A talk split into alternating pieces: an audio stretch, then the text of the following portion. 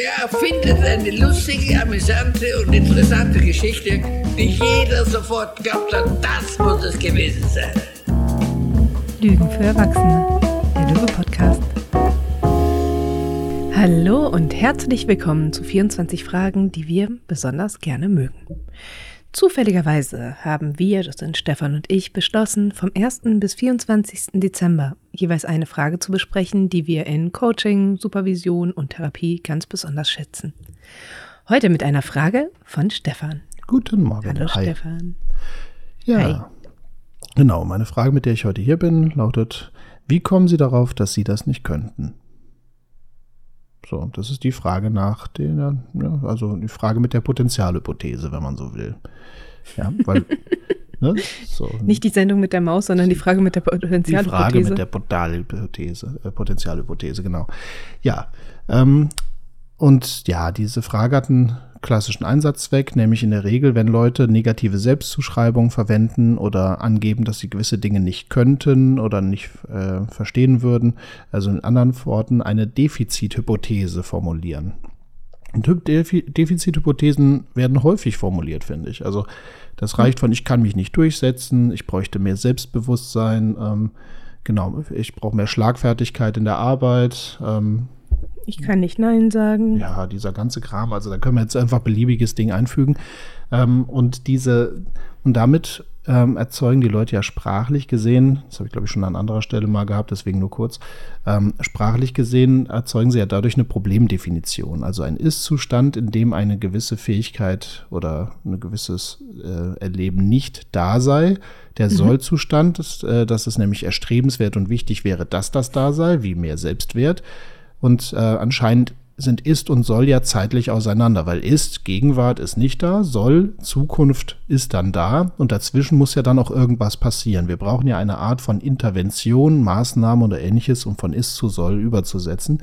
Also wir, äh, die Person erzeugt quasi in der Geschichte eine Problemdefinition und wir könnten natürlich die in diese Geschichte reinrutschen. Die Person sagt, ich kann mich nicht durchsetzen und wir sagen, alles klar, dann machen wir mit Ihnen jetzt lösungsfokussierte Varianten, um Ihre Durchsetzungsfähigkeit zu steigern. Und ich sage dann, badum, du bist wunderschön der Problemdefinition und der Defizithypothese auf den Leim gegangen.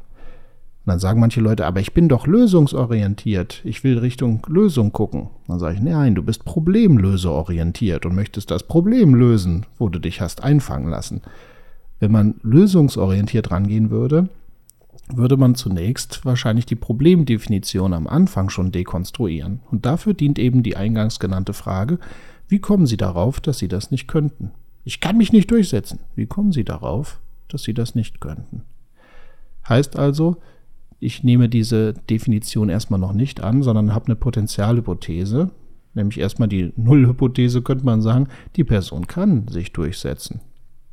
Und jetzt wird's spannend, wenn man das nämlich als Prämisse nimmt, dann gilt es eher, dass man sagt, spannend ist dann rauszukriegen, wie kommt sie darauf, dass sie es nicht könnte. Und natürlich aber auch, ähm, ja, also auch die Frage ist, wie macht sie das denn eigentlich? Und dann kommen wir in diese lösungsorientierte Denke rein. Dahinter steht auch die, der Gedanke, dass natürlich, wenn eine Person das sagt, ich kann mich nicht durchsetzen, dann ist es ja keine Globalaussage über die gesamte Person von morgens bis abends, sondern wahrscheinlich ist das nur ein Ausschnitt, wo die Person gerade sich in dem Moment nicht äh, für durchsetzungsfähig äh, halten könnte. Und das heißt, höchstwahrscheinlich gibt es, das sind dann so Varianten, mit denen man weitermachen kann, so was, welche Situationen denken Sie da konkret? Weil meistens können Leute dann so auf, gibt es zwei, drei Situationen, in denen die Leute sich da drüber aufregen über ihre Durchsetzungsfähigkeit, aber sonst sie das gar nicht stören würde. Aber in den Situationen hätten sie sich gern anders verhalten. Dann ist schon nicht mehr die Person das Problem, sondern, naja, man kann sich die Situation angucken. Und auch die bereits begna- äh, behandelte Frage nach den guten Gründen, ne? Also, ja, gibt es vielleicht auch gute Gründe, dass die Person sich just da nicht so verhalten hat. Ähm, also wo es nicht um ein Kompetenzdefizit geht, sondern auch um ein anderes Bedürfnis oder einen anderen Wert, der sonst bedroht gewesen wäre. Ja, und, ne, auch, und auch diese Erweiterungsfragen im Sinne von, ja, denken Sie das eigentlich häufig von sich, manchmal nie. Oder, naja, wer würde dem, dem zustimmen und wer würde da am meisten widersprechen, um so ein bisschen mitzukriegen, dass äh, je nach Kontext wir durchaus als durchsetzungsfähig erlebt würden. Das sind jetzt lauter so weitere Vertiefungsfragen. Ja, du schmuggelst dir Fragen da, rein, ich merke das doch. Ja, Potenzialhypothese ist halt ein kleiner Kosmos. Ne? Ich dachte mal, ich nehme ich nehm mal den Türöffner und ab dem Moment geht's halt ab. Naja.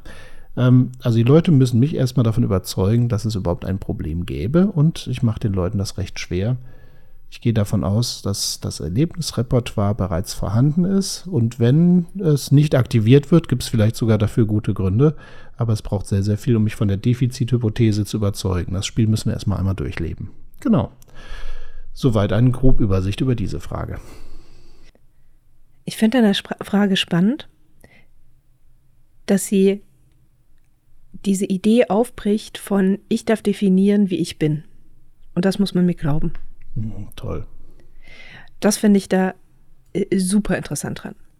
Denn oftmals haben wir ja im Alltag dieses Ding, wenn mir jemand sagt, ich bin nicht selbstbewusst, dann darf ich schon fast nicht widersprechen. Da merken wir auch, finde ich, dass Identität Grenzen aufzeigt. Von wer darf mir denn hier reinreden? Wer darf mir denn sagen, wie ich sei und wie ich nicht äh, sei? Das ist ganz, ganz spannend weil wir auch beispielsweise in, in Beziehungen dieses Spiel ja haben von du bist immer so und so. Nein, bin ich nicht. Ich bin so und so und so. Also diese Frage von wer darf definieren, wer ich bin, finde ich, ist eine sehr spannende Beziehungsfrage auch. Mhm. Und in dem Moment, in dem du einsteigst mit so einer Frage von, wie kommen sie denn darauf? Oder, warte, wie war deine Formulierung? Wie kommen Sie darauf, dass Sie das nicht könnten? Ja, wie kommen Sie mhm. darauf, dass Sie das nicht könnten? Was ja im Grunde auch gleich entsprechend ist mit, wie kommen Sie darauf, dass Sie so seien? Genau. Bei sowas wie, ich bin nicht selbstbewusst genug. Und ich dann reingehe und frage, genau, wenn ich mit dieser Frage reingehe, dann hole ich uns ja zusammen auf eine Ebene, wo wir den Klienten als Objekt auch beobachten. Mhm und wir von da aus eine Neudefinition vornehmen können. Ja, und das finde ich spannend, dass diese Frage das aufbricht. Sagt, nee, du darfst hier nicht definieren, wie du bist. Ich darf es auch nicht. Aber wir dürfen uns erstmal gemeinsam wirklich unser Forschungsobjekt anschauen, wovor wir darüber urteilen und richten. Mhm. Und, und, dazu kommt noch für mich, also absolut, finde ich echt schön, dass du es nochmal so auf den Punkt bringst. Ähm, und dazu kommt aber auch noch, dass diese Frage eben im Unterschied zu anderen Fragen, die ich gern dabei habe, weniger so eine Frage ist von ich muss wenig arbeiten, der Klient muss viel arbeiten, sondern hier brauche ich als Beraterin, Berater im Vorfeld auch, ähm, dass ich meine eigene Haltung nochmal kritisch prüfe. Also inwieweit lasse ich mich selber auch eintrancen, wenn da jemand sitzt in der Jogginghose und, und, und der Speichel fließt in den Bart und die Person sitzt da zitternd. Ich bin seit 50 Jahren in verschiedenen Kliniken und so weiter und ich kann, ich bin absolut unselbstständig und so fort. Das sind natürlich massive Einladungen. Alles klar. Nee, in dem Fall ist es wirklich so. Ähm, und dann aber auch schon wieder in dieselben Bewegungen zu gehen, die alle anderen Helferinnen und Helfer auch schon gemacht haben.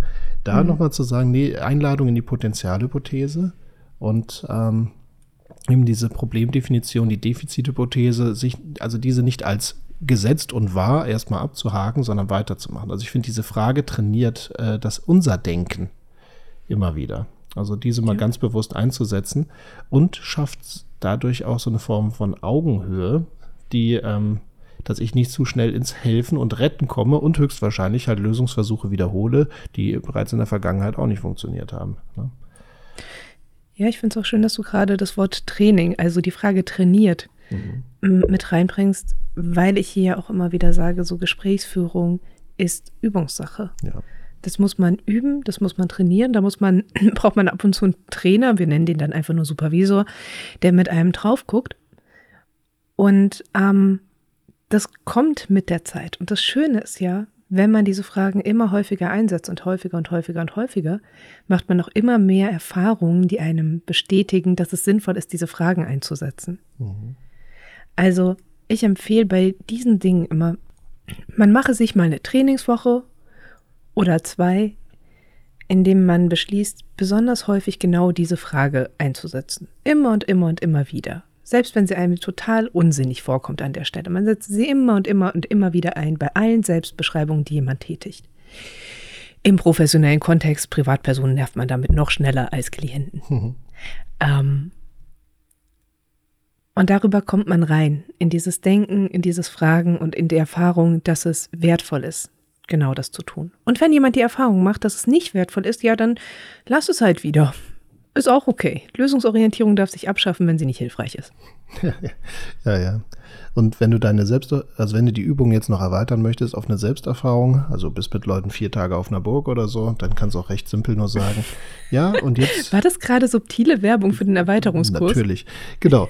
Nee, äh, wie kommen Sie darauf, dass Sie das nicht könnten? Also man kann ja auch sagen so, was sind meine Flaws, was sind meine Macken, was sind die Geschichten, die ich über mich eigentlich immer wieder erzählt habe, was ich nicht gut könnte und was taucht immer wieder in Gesprächen auf? Da kann man auch, wenn man mit Leuten arbeitet, die eine Weile kennen, auch sagen so, was hast du schon von mir an selbst äh, gehört, wo ich mich auch selber ein bisschen downgrade in irgendeiner Art und Weise und sich dann mal in Ruhe hinsetzen, wie kommst du darauf, dass du das nicht könntest und äh, finde mal die klaren Beweise. Und das reicht nicht aus, zwei Situationen zu finden, die man so ein bisschen dreht oder ja, das war schon immer so, ist mal ganz häufig so eine Antwort, was war schon immer so. Das heißt also schon immer wird diese Geschichte erzählt, umso wichtiger wäre es, dass wir langsam mal gucken, wo das Fleisch auf den, auf den Rippen ist von dieser Geschichte. Das ist ein wunderschöner Einstieg auch in einen schönen Selbsterfahrungsprozess. Ähm, mal zu gucken, welche Geschichten nähere ich eigentlich auf Basis welcher ähm, die kleinen episodischen Erfahrungen. So. Ja. Und wie lässt sich das dekonstruieren? Am Ende könnte es sein, dass wir Menschen grundsätzlich mal gut aussehen lassen können.